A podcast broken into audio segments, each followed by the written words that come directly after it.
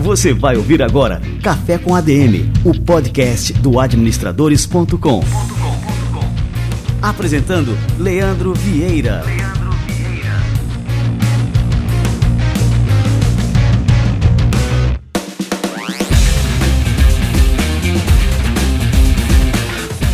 Galera, está no ar mais um Café com a DM, a sua dose de cafeína nos negócios. Estamos começando o nosso episódio número 309. E galera, o episódio de hoje está simplesmente matador. O nosso convidado é um dos maiores nomes do empreendedorismo brasileiro. E há anos eu estava querendo tomar esse cafezinho aqui com ele e valeu muito a pena a espera. Daqui a pouquinho eu vou receber simplesmente Roberto Justus, um grande empresário e também um grande comunicador que marcou toda uma geração de apaixonados por negócios como eu, como apresentador do reality show O Aprendiz em mais de 10 temporadas. O Justus vai compartilhar com a gente todo o seu conhecimento sobre carreira, sobre sucesso, sobre prosperidade. Neste episódio está simplesmente turbinado de cafeína aqui no nosso Café com a DM. E eu tenho mais uma notícia aqui, mais uma novidade e também um convite para fazer aqui para vocês de segunda a sexta-feira, um pouquinho antes das 8 horas da manhã, assim que eu chego no escritório depois de deixar os meninos na escola, estou fazendo uma super live matinal com seguidores do Administradores no Instagram. A gente tem tido bate-papos fantásticos sobre carreira, negócio e muito mais. Então é o seguinte, fiquem ligados lá no nosso administradores. Eu tô por lá todos os dias, né, de segunda a sexta, começando, lembrando mais uma vez, um pouquinho antes das oito. Depende das condições do trânsito. Beleza, galera? Espero vocês por lá.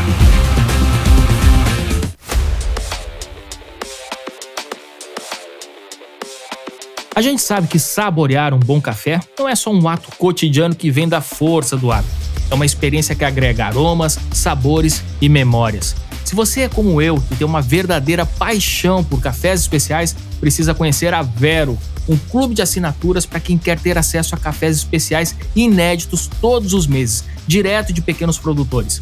A Vero é uma startup que criou um modelo de negócios bem bacana, que valoriza os produtores e contribui para uma cadeia produtiva mais justa, dando visibilidade aos produtores e contando suas histórias, e pagando pelo menos 25% a mais pelas sacas de cafés negociadas, comparado ao mercado tradicional o que resulta em uma bebida mais saborosa para você e na manutenção de um serviço de alto padrão de forma sustentável. Os cafés da Vero passam por uma curadoria de especialistas antes de chegar à sua porta todo mês. Cada pacote pode ser rastreado até o produtor, assim você tem a garantia de que está consumindo um produto exclusivo com responsabilidade social e ambiental. Você ainda pode escolher se quer receber seus cafés em grãos, moídos ou em cápsulas. Assine agora o Clube Vero e ganhe 15 reais de desconto em qualquer um dos planos. Acesse vero com dois vero.com.br barra podcast Café com ADM tudo junto e sem acentos. E aplique o cupom Café com ADM na hora do checkout. Todas as informações e o link com o cupom estão na descrição do programa. Vem com a gente desfrutar dos melhores cafés especiais com a Vero. E por falar em café, eu já vou preparar o meu com os grãos especiais da Vero para receber essa fera Roberto Justus.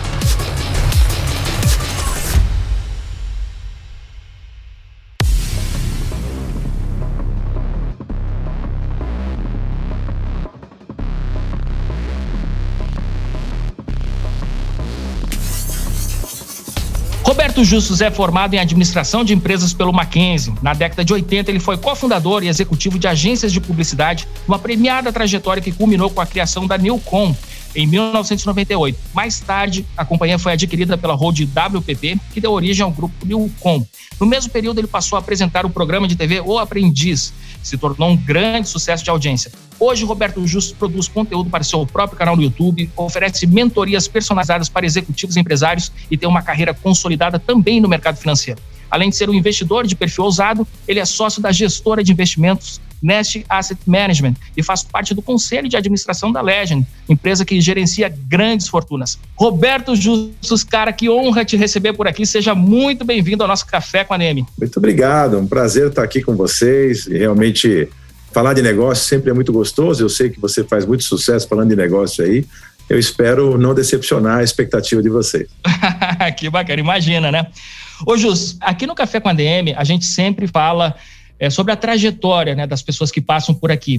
E a sua trajetória, você é um cara extremamente conhecido, um dos maiores empreendedores do país, se tornou mais conhecido ainda depois do Aprendiz, né, que é um programa que, inclusive, fez parte da minha geração de pós formado ali em administração. Tinha acabado de me formar, começou o grande sucesso do Aprendiz e foi o programa ali que me influenciou também bastante nessa jornada empreendedora. Mas eu queria saber um pouquinho antes disso aí, né? Vamos recapitular aqui os primeiros momentos assim da sua vida profissional, como que você começou, quais foram os grandes momentos assim de virada de chave. Você pode compartilhar um pouquinho com a gente? Bom, Leandro, é uma história longa de 40 anos aí, mais de 40 anos de carreira. Eu sou filho de imigrantes húngaros, meus pais vieram da Hungria. E lá em 1948 eu nasci no Brasil, e minhas irmãs uma irmã mais velha minha, inclusive, nasceu lá. E meu pai era, tinha uma empresa de construção. Ele tinha uma empresa na área de construção pesada, fazia obra para governo e tal. E sonho dele é que eu me formasse engenheiro, mas eu nunca me interessei por essa área. Acabei fazendo administração de empresas e acabei não entrando no negócio dele. Depois ele vendeu o negócio dele e eu fui fazer minha carreira solo na área de publicidade. Que na época a publicidade brasileira era muito criativa, crescia muito, e eu sempre gostei dessa história de comunicação entrei sócio de uma empresa, crescemos bastante. Entrei em 1981, muito tempo atrás. A empresa cresceu, chegou a ser uma das dez maiores e eu me desentendi com o meu sócio na época. E essa empresa chamava Fischer Justus, era o meu nome e o dele. A gente se desentendeu, cada um tinha uma visão diferente dos negócios, de forma de atuar, etc. E eu acabei indo em carreira solo. Em 98, como você confirmou aí, como você contou aí, eu fundei o Grupo Nilcon. Né? O Grupo Nilcon, que acabou sendo formado por seis empresas, na área de publicidade, se tornou o maior grupo de publicidade já em 2002, quatro anos depois, foi muito rápido, e ficou na liderança até o dia de eu vender o negócio. Eu vendi a empresa em 2015, fiquei ainda num fade-out de dois anos a pedido dos sócios americanos até 2017. Nesse período foi um grande sucesso da empresa, empresa talvez uma das, eu acho que foi a que mais cresceu na história da propaganda brasileira, ficou 16 anos na minha mão ali como líder do ranking, como maior empresa no mercado muito competitivo, com grandes players, né, com talentos no mercado, como Nizam Guanais, Washington Oliveto, que você já, inclusive, já entrevistou, né, Leandro? Então, é muito interessante entender que em qualquer ramo é difícil, mas o ramo da publicidade realmente foi complexo. Depois de ter vendido o negócio, falei, não vou parar de trabalhar. E resolvi entrar para o mercado financeiro, que eu amava o mercado financeiro. Sempre fui um investidor, chamado de investidor profissional, sempre entendi bastante do assunto. Entrei no mercado financeiro, como você já comentou, com a Nest. Aí fundei a Legend, ela faz administração de patrimônios e também é um agente autônomo associado ao BTG. Então ela tem duas empresas embaixo, que a Legend Capital tem duas empresas, a Legend Wealth e a Legend Investimentos. Tem uma empresa de private equity, que depois a gente pode até explicar para quem está nos ouvindo, que é investimento em fundo de investimento, comprando empresas para depois revender, sair delas alguns anos depois, né, ajudando essas empresas a crescerem. Tenho também um negócio impressionante, mas é assim, são várias coisas. Tenho um negócio da tecnologia, dois negócios. Um com meu filho, que chama Árvore, que é um negócio de realidade virtual, que hoje é uma coisa que está acontecendo demais com metaverso, etc. Tal. Tem um negócio na área de utility token, que a gente pode chamar, na verdade, de criptoativo, que é um negócio muito interessante, que é um projeto que tem começo, meio e fim, não é uma especulação na área de criptos. Tem um negócio também na área de advocacia tributária, a nossa empresa busca a ineficiência tributária das empresas, a gente consegue ajudar as empresas a recuperarem crédito tributário, que é a MGT. A de criptos é a Wibix, né, a Wibo. E por último, só para terminar, entrei no ramo da construção, também com disruptivo. Eu sempre olho para as coisas com um olhar disruptivo. O que, que é diferente? Tecnologia em construção, construção industrializada. A Steel Home é um grupo que eu entrei, que constrói em metade do tempo convencional e faz essas paredes de steel frame e não usa alvenaria. O Brasil está nos anos 60 na construção, não evoluiu. Estados Unidos, por exemplo, faz 87% das construções desse tipo de material. Eu não entendo porque o Brasil não cresceu, mas nós vamos dar um jeito nisso, que eu acho que tem muito potencial de crescimento. Essa é a minha história resumida, da publicidade para o mundo financeiro, para o mundo da construção de tecnologia, para o mundo da tecnologia, enfim, e para vários negócios, onde eu sou hoje membro e presidente do conselho de todas elas. Sou sócio e presidente do conselho. Eu não estou mais no dia a dia. Eu não quero mais, sabe, Leandro? Eu acho que o dia a dia tem que deixar os mais jovens tocarem. Eu uso a minha experiência para ajudá-los, para fazer com que eles cresçam através do lado estratégico, etc. Mas não estou mais no dia a dia. Bom, é impressionante, assim, a tua habilidade, Roberto, de circular por vários tipos de negócios, né? Você falou negócios em cripto, é, negócios em construção, e você frisou bem que você tem esse olhar sempre disruptivo, sempre procurando enxergar diferenciais que a gente ainda não está atuando aqui no Brasil. Você falou, pô, construção nos Estados Unidos a gente já faz assim há 87 anos, aqui no Brasil a gente ainda nem não, começou. Não, não, calma, calma, começou, só para entender. Não é 87 anos, não é 87 uhum. anos. 87% das construções americanas ah, pelo amor de Deus. estão nesse material, que é steel frame e drywall. O Brasil está na alvenaria. Tá? Só tem 3% do mercado construindo assim, que é uma pena, né? É uma uhum. pena. Mas, enfim, é como você falou, eu procuro coisas diferentes, porque para fazer o mesmo que já tem bem feito, para quê, né? Então, tudo que eu estou entrando, mesmo no mercado financeiro, a gente tenta dar um ar diferente para o negócio, a gente tenta fazer uma coisa um pouco diferente do que o mercado faz normalmente. É tudo que eu tento trazer para as empresas é um pouco desse ar de renovação, de mudança, porque acho que isso que faz a diferença. Né? Perfeito, Roberto. E aí eu queria te perguntar, eu sempre costumo fazer essa pergunta para empreendedores que têm esse teu perfil, qual que é o segredo para a gente desenvolver, Roberto, à frente dos nossos negócios, esse olhar mais à frente, né? enxergar o que as pessoas ainda não estão enxergando, é o que a gente chama de ser um visionário. Qual que é o segredo para ser um visionário? Para a gente também poder enxergar além. Eu acho excelente essa pergunta, Leandro, porque a visão, na minha opinião, é uma das principais características que diferenciam os homens de sucesso dos homens comuns. Se você olhar para a história de Jack Welch lá atrás, a Steve Jobs depois, Steve Jobs é um cara que a visão dele mudou o planeta, mudou as pessoas. O computador pessoal foi criado por ele. Né? Tudo que esses homens fizeram foi enxergar lá longe, enxergar uma necessidade que o mercado poderia ter, que as pessoas poderiam ter. Antes de uma grande realização, sempre teve uma grande visão. Não tem como realizar nada sem você enxergar algo diferente. É sempre perguntar qual é a fórmula. É um somatório de coisas. Né? Por que, que eu acho que às vezes eu enxergo alguma coisa e eu não sou o dono da verdade, eu não sou o Midas que toca em tudo, vira ouro, não, já tive meus erros também. Mas eu tento fazer o seguinte: eu acho que tudo parte do tal do repertório. Se você tem um repertório, o repertório é uma história de informação que você armazena na tua mente. Eu sempre fui um cara muito interessado muito observador. Eu li demais na vida, eu aprendi demais na vida, com a própria vida, não só em termos acadêmicos. Eu falo isso para o jovem. Pergunte as coisas, queira saber o porquê. Se alguém te dá uma resposta, mas por que, que isso é assim? Ah, isso é assim porque por tal motivo. Mas por que esse tal motivo? Ah, porque o tal motivo tem esse motivo. Mas por que também esse motivo? Então, vá sempre longe nas suas perguntas, armazenando a informação, criando o repertório, que você tendo essa base dentro da tua mente, você olhando o mundo de um jeito amplo, você vai ter uma visão que você vai ter condição de interpretar as coisas. Porque no mundo do Google, no mundo da consulta no seu smartphone, no seu computador, fica muito fácil ter informação. A informação está aí à disposição de quem quiser. Agora, como que você interpreta isso? Como que você analisa isso? Como você aproveita isso? Aí é teu negócio. E é uma coisa que eu acho que foi um grande diferencial na minha vida como empreendedor, é eu tentar entender o porquê das coisas, mesmo em assuntos que às vezes não eram da minha expertise. Eu posso não saber uma resposta, mas eu sempre vou saber onde buscá-la. Isso é muito importante, porque daí eu vou atrás, crio todo o cenário na minha cabeça e tento entender onde isso pode chegar. Faço as projeções, os planejamentos, eu tento trazer as pessoas, os experts, assim, David Ogilvy, grande publicitário, falava: contrate pessoas tão boas ou melhores do que você, aí você vai ter uma organização de gigantes. Então, assim, eu nunca me furtei em ter em volta de mim pessoas que eu considero complementares. Essa é uma palavra-chave. Pessoas fazendo as mesmas coisas que eu, eu não preciso, que eu já faço. Eu preciso de pessoas complementares, que trazem coisas que eu não tenho. E aí nós montamos um time de primeiríssima. Em tudo que eu fiz, em todos os meus negócios, a chave é atrair, motivar e reter talento.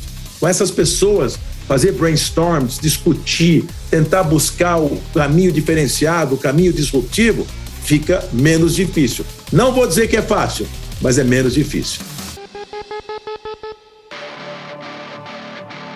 Roberto, eu queria também saber qual que é o segredo para ter uma variedade de negócios né, em ramos diferentes, porque a gente sempre ouviu dentro da administração aquele mantra do foco. né? se você desfoca, se você cria negócios que, enfim, que não tem sinergia com o seu negócio principal, você acaba desperdiçando energia e isso acaba prejudicando, de forma geral, né, a atuação de todos os negócios que você vem a ter. Como é que você consegue ter tanta excelência né, em tantas frentes de negócios que são aparentemente né, diferentes entre si?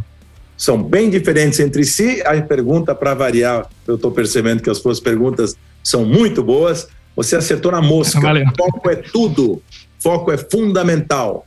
Você pergunta para o Roberto Justo, empresário, durante os 38 anos em que ele ficou em comunicação e publicidade, quantos outros negócios ele fez? A resposta vai ser nenhum. Eu concentrei, virei o maior do Brasil e mantive essa posição porque estava concentrado fazendo o melhor de mim. Você pergunta na fase atual do Roberto Justo se ele está no dia a dia dos negócios. Não. Então, qual é o segredo? Estar no conselho para uma reunião ou duas mensais com cada uma dessas empresas, para poder trazer a minha experiência e visão de negócio. Quando eles me trazem os problemas, quando me trazem os assuntos, é totalmente diferente. Então, quem vai focar para fazer crescer são os meus sócios de cada um desses negócios. E mais um detalhe: cada um tem a sua expertise e nenhum deles é sócio um do outro. O único link entre eles sou eu, que por acaso estou sócio de todas essas empresas. Então, eu sou um conselheiro. O conselheiro não precisa do foco do dia a dia.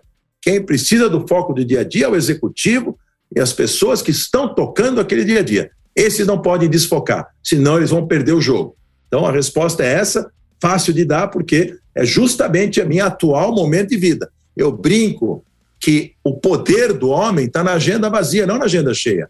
Eu fui escravo de agenda durante quase 40 anos, das nove da manhã às nove da noite. A agenda estava lá e eu era obrigado a cumprir. Hoje eu escolho a minha agenda. Aonde eu acho que eu posso ser mais útil, aonde eu acho que eu posso contribuir mais. E é lá que eu vou naquele momento. Então isso muda muito. Eu estou numa idade que eu cheguei num momento de vida que eu poderia ter me aposentado e vivido com conforto por tudo que eu construí na minha vida em termos financeiros e em termos de realização. Eu não precisava mais nada. Mas eu não consigo, enquanto eu viver e respirar, eu vou querer estar sendo útil e produzindo alguma coisa. Mas eu sei que aos 67 anos de idade, eu não tenho o mesmo drive para o dia a dia que eu tinha 20 ou 30 anos atrás. Então, isso tem que saber. O segredo é delegar, é escolher os sócios corretos e certos. Eles sim têm que focar demais no dia a dia do negócio. Eu não, porque eu estou nesse lado de cá, na estratégia e como conselheiro de todos eles. Cara, excelente. Estamos tendo aqui uma aula, uma verdadeira masterclass aqui com o Roberto Justus. É, Justus, no começo aqui do programa, eu vou repetir a frase que eu falei. Foi a primeira frase aqui que eu abri na tua apresentação. Roberto Justus é formado em administração de empresas pelo Mackenzie. E devido assim ao teu sucesso né, na área de publicidade, com negócios na área de comunicação e publicidade, muita gente acredita que você é um publicitário de formação. Né? Eu já ouvi muita gente falando, né, cometendo aí essa, não diria que é uma gafe, né, mas esse engano. Né? Me conta qual que é a importância da formação em administração em toda essa sua trajetória profissional né, de grande sucesso. Eu acho que assim, obviamente, quando falam que eu sou publicitário, imagina você ficar 40 anos fazendo alguma coisa. Se você não for engenheiro civil formado, mas frequentar uma obra durante 40 anos, você vai entender mais do que o engenheiro da obra. Só se você for ignorante, você não vai conseguir. Então, eu fiz cursos de marketing, fiz até nos Estados Unidos, em Nova York, para me aprimorar na época, tal. Isso lá atrás, eu tinha 25 anos quando eu comecei na publicidade.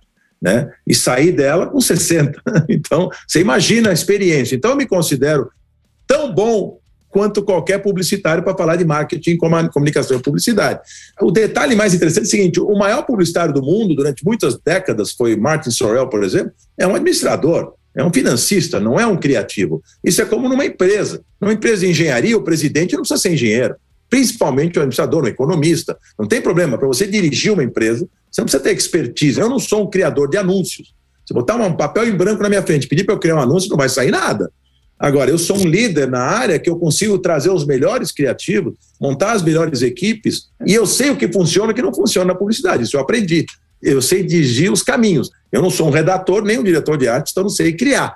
E cada macaco no seu galho. Né? Mas a fundamental, eu sempre falo para o jovem, a formação acadêmica, ela é fundamental para te dar a primeira base. Para você sair, infelizmente, no Brasil ainda, mesmo em boas faculdades, as pessoas saem muito cruas, né? Você pega As pessoas, porque eu falo, volto àquele tema que eu estava te dizendo antes, Leandro, eu falo o interesse que a pessoa tem que ter. O currículo da faculdade está lá. E os caras, muitos saem com muito mais informação, porque se interessaram, porque se dedicaram. Os outros não, foram lá para marcar presença, para tirar um diploma. Isso é errado pensar assim, então melhor nem fazer. Faça direito tudo que você faz na vida. Ah, mas eu preciso trabalhar ao mesmo tempo. Realmente, para quem não tem recurso, infelizmente tem que estudar de noite, trabalhar de dia. Fica muito puxado, acaba não fazendo bem nenhuma coisa nem outra. O ideal é poder estudar e trabalhar depois que se formar. Mas, infelizmente, essa não é a realidade para a grande maioria dos nossos jovens. Então, paciência, mas mesmo assim, com esse esforço danado, dedique-se àquilo que você está fazendo, né? Curta aquele como uma benesse na tua vida de poder adquirir informação e uma base para você poder enfrentar o mundo lá fora, que é complexo, né? Agora, o barriga no balcão, eu brinco uma coisa, o Donald Trump lá atrás, ele fez um aprendiz, ele chamava os street smarts, os espertos da rua, contra os book smarts, os espertos dos livros. Então eram caras formados e pós-graduados contra quem não tem formação. Pergunta quem ganhou o programa. É só pesquisar. Street Smart. O malandro da rua, não é o malandro porque é desonesto, não. É aquele que tem experiência sem ter tido a formação acadêmica. Eu não estou defendendo isso. O ideal é você aliar uma boa formação acadêmica, uma boa experiência na rua. Aí você vai ficar um profissional completo e vai ter muito mais chance de ter sucesso. Cara, sensacional. E agora que você falou aqui no Aprendiz, eu queria entrar nesse assunto, porque o Aprendiz foi o primeiro reality aqui na TV brasileira a mostrar a realidade do mundo dos negócios. Hoje a gente tem o Shark Tank, né, que é um programa também de grande sucesso. Eu gosto também do Shark Tank, mas eu confesso que eu gostava muito mais da dinâmica do aprendiz, porque permitia a gente aprofundar nas questões da dinâmica empresarial, observar o comportamento das pessoas, perfil de liderança, enfim, a gente tinha a possibilidade de conhecer mais a fundo né, cada um daqueles candidatos, que é diferente, por exemplo, no Shark Tank, que é um programa que é baseado em apresentações de pitches, né, e depois uma sabatina ali breve dos Sharks, né, para saber se vão investir ou não. Eu queria saber, Roberto, você que também é um investidor, né, e você investe em vários negócios, o perfil do Roberto, apresentador do Aprendiz, ou, por exemplo, né, essa dinâmica dos charts, né, que é avaliando só o pitch. O que, que pesa na sua decisão na hora de investir em um novo negócio? Vamos tentar separar as duas coisas, porque, com exceção de dois episódios do Aprendiz, onde eu fiz uma seleção de sócios, chamava Aprendiz uhum. ou Sócio, os outros foram seleção de pessoa. É como recrutar em rede nacional. Então, era um chefe implacável dando uma oportunidade de 16 participantes se venderem para ele. Eu sempre brincava assim: se as empresas tivessem a chance de fazer um aprendiz para contratar um funcionário, um diretor, etc., seria o melhor dos mundos. Porque hoje em dia, como é que você faz? Você olha um currículo, você olha a experiência anterior tal, mas a experiência do dia a dia que você vai ter com o cara é só quando ele já entrar na tua empresa. Lá não, lá eu podia testar todas as habilidades deles, verificar todas as limitações deles, ou quanto eles têm de coisas boas, testando eles no mais extremo cenário possível de um chefe altamente implacável. Diferente do Shark Tank, quando as pessoas estão oferecendo um pitch de negócio. Eu participei do episódio do Shark Tank como convidado especial, ao lado da turma lá. E foi muito divertido, eu adoro o programa também. Mas são conceitos completamente diferentes. Quando você falar como é que o Roberto, na sua pergunta, analisa um negócio, não é como o aprendiz, porque no aprendiz eu estou analisando pessoas.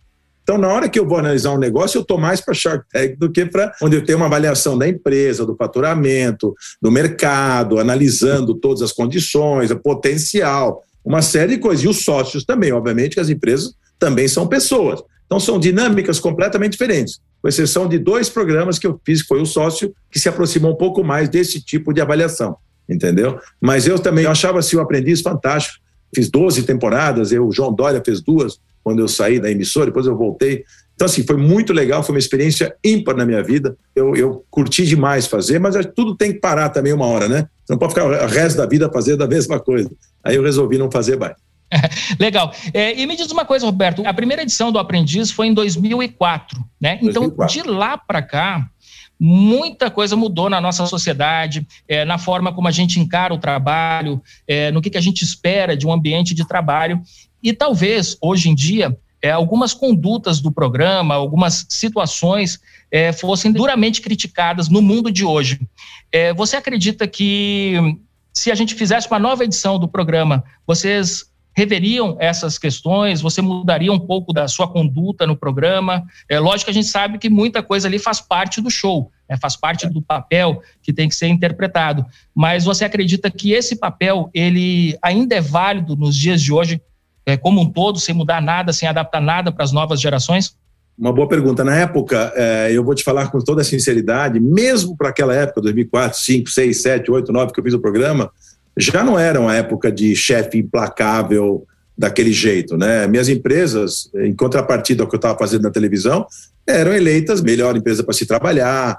Então, assim, eu vendi um intangível chamado ideia. Quem produz ideias são pessoas. As pessoas têm que ser muito bem tratadas para que elas, no ambiente de trabalho, onde elas passam a maior parte do seu tempo, se você fizer uma conta, a pessoa, do tempo que ela está acordada, ela fica das oito e meia, nove da manhã até as seis, sete horas da noite no seu escritório. Quando volta para casa, você fica três, quatro horas com a família e depois vai dormir. Então, do teu tempo acordado, a maior parte do tempo você está naquela empresa. Então, eu não podia imaginar que a minha empresa tivesse um chefe como eu era no aprendiz. Aquilo era proposital, porque fazia parte da demanda de fazer pressão nessas pessoas para ver quanto elas resistem à pressão. Era uma coisa de não aceitar uma vírgula errada. Claro que numa empresa você dá muita oportunidade, você faz treinamento, você, é outra história, né? Então, mesmo naquela época, já era, vamos dizer assim, politicamente incorreto um chefe tão pesado assim. Eu pago esse preço, porque as pessoas ficaram até com medo um pouco de mim, né? As pessoas pensam que eu acordo de manhã e demito o cachorro, entendeu? Lá em casa. E não é o caso, não é o caso, né? Sempre fui um, assim, meus empregados estão comigo há muitos anos, gostam muito de trabalhar comigo. Eu sou muito exigente, como eu era no programa. Sou perfeccionista, eu gosto que as pessoas entendam como a empresa tem que caminhar, eu acompanho de mais resultados, sou follow-upper por natureza, mas isso não quer dizer que eu tenha que tratar mal, porque existe uma diferença entre forma e conteúdo. A forma como eu vou tratar não é importante, o importante é o conteúdo. A forma que eu tenho que fazer sempre tem que ser delicado. Eu posso chegar para um cara, o cara me apresentar um trabalho, falar para ele: que porcaria de trabalho que você fez. Sai da minha sala. Isso é uma coisa. Outra coisa é falar, cara, eu tenho certeza que você consegue fazer melhor que isso. Volta lá, faz de novo, me traz um outro trabalho. Então, é a mesma coisa que você está dizendo de forma diferente. Então, é importante isso, porque o ser humano é motivado e ele trabalha com motivação. Ele tem que ser respeitado. Ó, eu sempre falo assim: respeito você não impõe, respeito você conquista. Não adianta nada de sair da minha sala e falar aquele babaca daquele Roberto O que, que me adianta isso? Ou não, poxa, que cara bacana, me deu outra oportunidade. É assim que funciona a vida. Agora, na época não tinha ESG, eh, ninguém falava nesse tipo de governança, ninguém falava tanto né, nessa história de compliance, as coisas eram diferentes. Mas tudo isso nas empresas de hoje em dia já viraram uma coisa natural. Então, no programa que eu fizesse hoje, eu ia falar muito sobre isso. Né?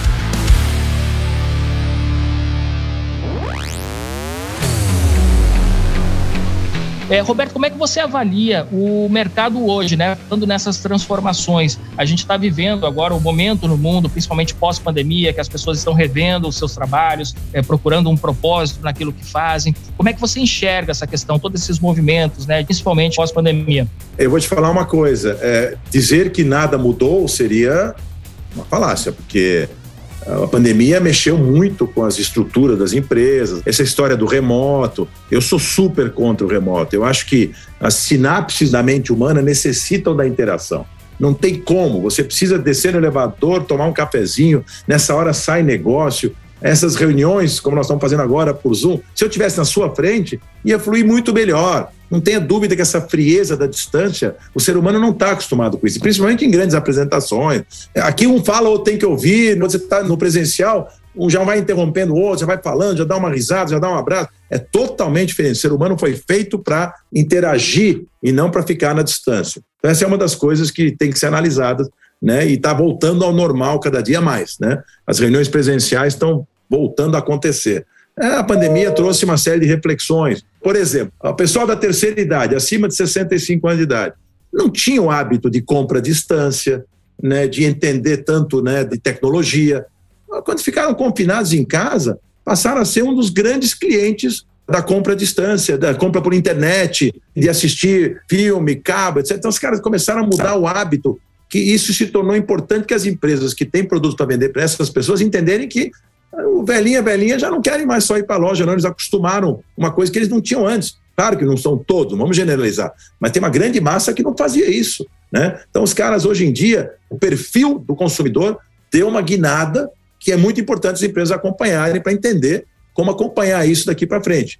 em virtude da pandemia que isolou todo mundo e que assustou todo mundo. Então, esse é um exemplo, tem muitos outros. Eu acho que as empresas que, que não se adaptam às mudanças, essas têm a tendência de morrer. Tem que entender sempre, analisar, sentar, vamos entender para onde está indo o nosso consumidor, como ele está absorvendo os novos momentos, a vida nova, qual é a jornada hoje do consumidor, diferente do que era dois anos, três anos atrás, antes da pandemia, sem dúvida nenhuma. E isso tudo tem que ser levado em consideração. Fantástico. É, Roberto, eu estou me lembrando agora, você falou há pouco aqui do Jack Welch, e eu estou me lembrando de um encontro que eu tive com ele em 2004 ou 2005, e eu tive a oportunidade de fazer uma única pergunta para ele. E o Jack Welch foi aquele cara, né, o CEO do século XX, enfim, que estampava várias capas de revistas, é, era uma verdadeira celebridade é, do mundo do mercado. E aí, agora, no mundo que a gente vive atualmente, a gente tem uma série também de empreendedores que acabam virando celebridade. Você, muito antes desse advento aí de redes sociais tudo mais, também virou um empreendedor celebridade também. Eu perguntei para o Jack Welch se isso, né, o fato de você se tornar extremamente conhecido, né, que as pessoas é, enfim, acabam lendo seus livros, vendo você nas capas de revistas tal. Se isso, de alguma forma, no, no, exercício do seu trabalho como CEO, como presidente ali de uma empresa, se essa exposição também não acabou causando um culto à personalidade que de alguma forma atrapalhou? Olha, eu acho excelente essa pergunta. Primeiro que Jack Welch, lá de trás, foi o primeiro grande empresário que, só para você ter uma ideia, eu sei que você sabe disso, mas para os nossos ouvintes aqui, é, é, o seguinte: na época do Jack Welch, na General Electric, que foi a carreira mais brilhante, talvez um dos maiores empresários americanos da história, as empresas eram medidas pelo seu patrimônio líquido, pelo seu valor de ativos, fábricas, bens. Ele foi o primeiro que uma empresa foi medida não só pelos ativos, mas pela pessoa junto. Então, Jack Welch chegou a valer 30, 35% do valor da companhia só pela figura dele, o quanto ele fazia diferença. Depois veio Lee Coca, não sei se você lembra, na Chrysler, depois, salvou, depois na Ford, depois salvou a Chrysler. Enfim, mil histórias muito bacanas. O Jack Welch, eu vou te falar uma coisa, eu tentei a vida toda não permitir que suba na cabeça, que eu me ache melhor do que alguém por ser conhecido, perder a humildade. Uma coisa assim, ah, mas você é um cara de vida grandiosa, tá, é meu jeito. Eu sou, mas assim, isso não quer dizer a forma de tratar as pessoas, os negócios, eh, de se achar acima do bem e do mal. Olha quantos exemplos de empresários cuja vaidade acabou matando eles. Cara que fala, você é o cara mais rico do mundo. Esse tipo de frase não existe. Quando eu fui maior agência do país, durante 17 anos, quase 17 anos seguidos, não tinha um anúncio, pode pesquisar, falando somos as maiores. Eu não deixava falar isso. As pessoas estão vendo, nós não precisamos falar isso. Nós não precisamos dizer, até porque nós somos a maior vidraça. Quando você é número um em alguma coisa, todo mundo quer te tirar desse posto. É uma coisa natural que a gente tem que aceitar. É o direito que eles têm. Então a tua postura é fundamental. Então eu nunca, eu não gosto, porque eu sou famoso, eu passar na frente de alguém num restaurante. Eu não gosto de ter uma benesse. Claro que você acaba facilitando a tua vida. Eu sempre falo também que relacionamento é uma das coisas mais importantes no mundo dos negócios. Você se relacionar bem é você fazer bons negócios. Então, assim, o network que você cria, a partir do momento que você fica conhecido, é muito mais fácil. Todo mundo te atende, todo mundo reverencia tal. A fama também é uma coisa complexa. Hitler foi famoso. Então, você tem é, gente famosa que fama não quer dizer nada. Por que, que a pessoa é famosa? Né? O importante é a tua realização, ela que tem que falar por você. Ah, não é falsa modéstia, não. Quem me conhece sabe, eu não mudei minhas amizades, eu não mudei meus hábitos. É, meus hábitos só foram mudando porque minha condição financeira me permitiu ter outros tipos de experiência. Mas não no trato dos negócios e das pessoas. Sempre mantive sempre a mesma postura. É um pecado e é um erro grande do empresário se achar acima do bem e do mal. Quanto mais alto você está, maior pode ser o teu tombo. Pode ter certeza disso.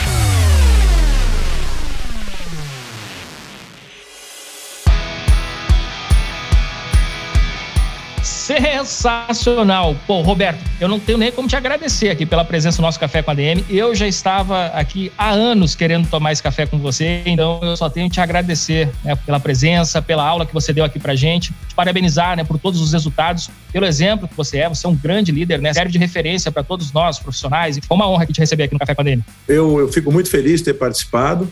Eu peço desculpas que a culpa foi minha. Eu quero que todos os seus ouvintes, as pessoas que te acompanham, e não são poucas que eu pesquisei, Café com a DM vai muito bem, você merece isso. Eu vi até pelo nível das perguntas que você fez, mas eu peço desculpas que essa conexão, que não foi das melhores, mas o importante é que a mensagem foi passada e eu fiquei muito honrado de participar e te agradeço bastante. Qualquer coisa, que precisar de algum complemento aí para o teu público, não hesitem em me procurar, terei prazer em responder. Show de bola. Valeu demais, Roberto. Um grande abraço e até a próxima, cara. Valeu.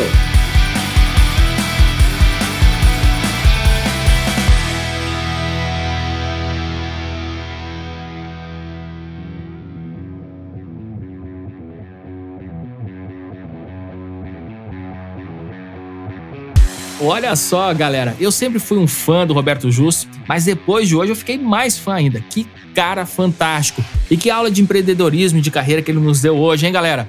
O Justo é alguém que você deve seguir, acompanhar e prestar muita atenção ao que ele fala e também ao que ele faz, pois pessoas como Roberto Justus são excelentes exemplos e referências para que a gente possa aprender cada vez mais a como trilhar o caminho do sucesso nos negócios e em todas as nossas iniciativas. Bom, eu curti demais esse Café com a David de hoje, tenho certeza que você aí do outro lado também vai ouvir e reouvir várias vezes, mas eu vou fazer aqui mais um pedido para você. Compartilhe esse episódio com quem você sabe que vai tirar proveito de todas essas lições que o Justus trouxe aqui pra gente hoje.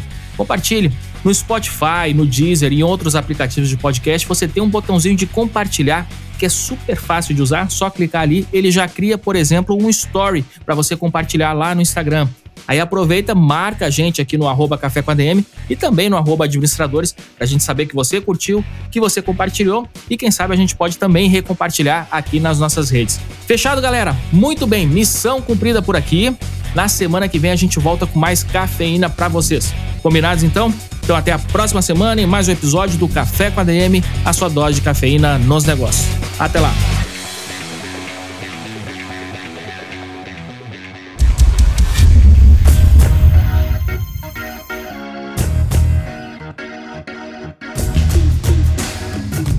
Você ouviu Café com ADM, o podcast do administradores.com.